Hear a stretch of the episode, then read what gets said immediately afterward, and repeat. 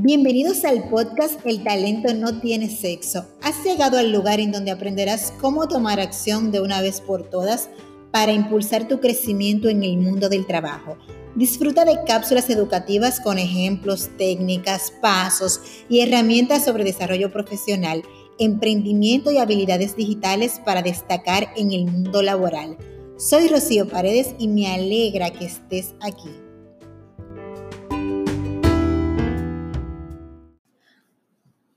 Hola, bienvenido a un nuevo episodio. Soy Rocío Paredes y en el día de hoy quiero compartir contigo mi experiencia negociando mi salario. Eh, hice una encuesta reciente en las redes donde probablemente participaste y la eh, preguntaba qué temáticas querían y la más votada fue cómo negociar mi salario.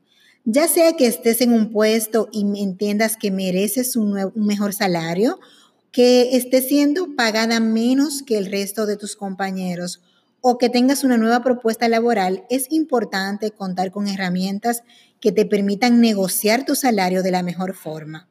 Y este tema lo voy a tratar desde una experiencia que tuve hace un par de años, donde terminaba mi maestría y entendía que merecía un mejor salario eh, que el resto no que el resto de mis compañeros, pero que el resto de los meses que había trabajado en la misma posición.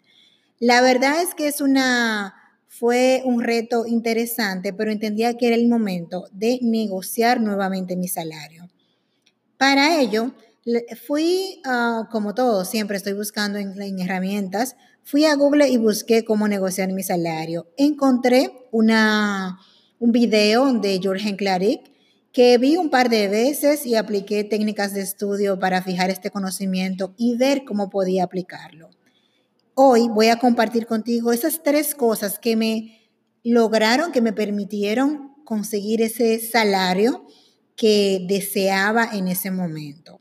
Y lo primero que hice fue entender cuál era el salario que tenía esa posición. Sería una locura que yo fuera a pedir un salario que esté por encima de lo que se paga en el mercado. Hay que estar claro que las empresas tienen bandas salariales para cada posición. Entonces, las negociaciones que usted o lo que usted va a pedir tienen que ser asociado a esa eh, realidad, a esa banda salarial que esté estimado. Por eso es importante que usted sepa, conozca en el mercado cuánto vale esa posición. Ese es el primer punto y ya yo tenía el número. Me presenté en el momento que lo hice para hacer mi propuesta. Yo no fui a pedir un salario, yo dije cuánto quería exactamente, cómo me lo iban a pagar. O sea, no fui a decir necesito un aumento de salario porque yo terminé la maestría. No, yo fui a con la cantidad ya inscrito para que mi jefe firmara. Entonces, eh, después de hago todo ese paso de conocer el mercado, conocer cuánto costaba esa posición, cuánto pagaba la posición, eh, comparándome hacia lo externo y también hacia lo interno de la organización. Partí, presenté mi propuesta, una propuesta por escrito, donde yo decía, pedía cuánto quería ganar, pero con ello, antes de presentar la propuesta, presenté cuáles habían sido mis resultados en los últimos dos años y qué logros yo le había permitido a la empresa ganar con mi desempeño. No basta que usted haya terminado los estudios, que tenga tres años en la posición, eso a su jefe no le importa. Usted tiene que mostrar cuál ha sido el beneficio de eh, contar con usted en esa posición. ¿Cuánto ha ganado la empresa? ¿Qué ha ganado eh, cuantitativamente o cualitativamente en cuanto a eh, mejor visibilidad, mejor, mayor cantidad de clientes, recuperación de una cartera? ¿Cuál es el beneficio que usted le ha dado a la empresa para ser merecedor de ese salario.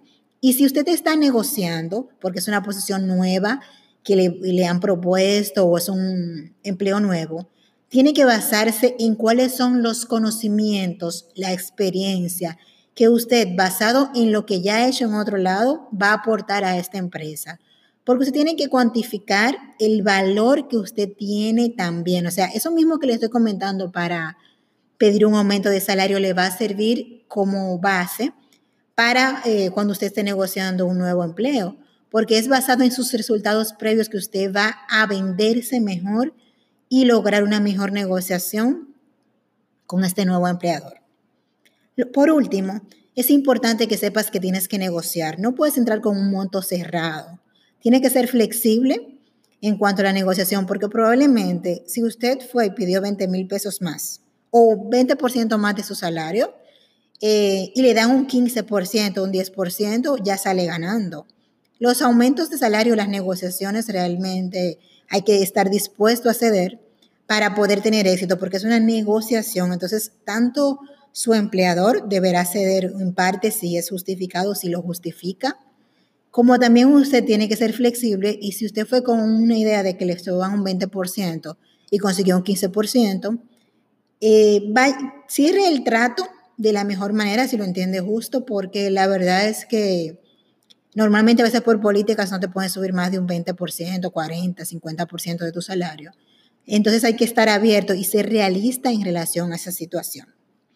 Entonces, resumiendo, usted debe conocer el mercado, cuánto paga esa posición, ese puesto en el mercado, cuál es la, em, tiene que tener un, hacer un estudio interno de la, de la empresa donde usted está, porque recordar que es por sectores.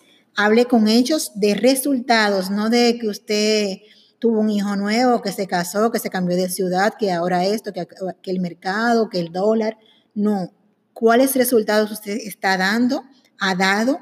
para ser merecedor de ese aumento salarial o de esa renegociación de su salario. Y por último, vaya con una mentalidad flexible que le permita lograr eh, el tan anhelado em, aumento de salario, o de salario o renegociación del salario que ya usted tiene. Espero que estas herramientas, esto, que esto que te he compartido desde mi experiencia, pueda servirte también para renegociar, hacer una buena negociación en cuanto al salario. Las mujeres somos las eh, que normalmente estamos en desventaja en este, en este sentido. Estudios reflejan que más de un 30%, entre un 20 y un 30%, es la diferencia entre una persona que ocupa un puesto y otro con la única diferencia del sexo, de que sea eh, hombre o mujer. Por eso este, este espacio lo he creado para compartir herramientas que me han funcionado, que le han funcionado a otros y anécdotas también eh, para que tú como mujer consigas eh, moverte y tener una, un nivel de desarrollo profesional mejor, eh, conseguir esa equidad laboral que todas anhelamos. Hasta un siguiente episodio, yo soy Rocío Paredes y esto es El talento no tiene sexo.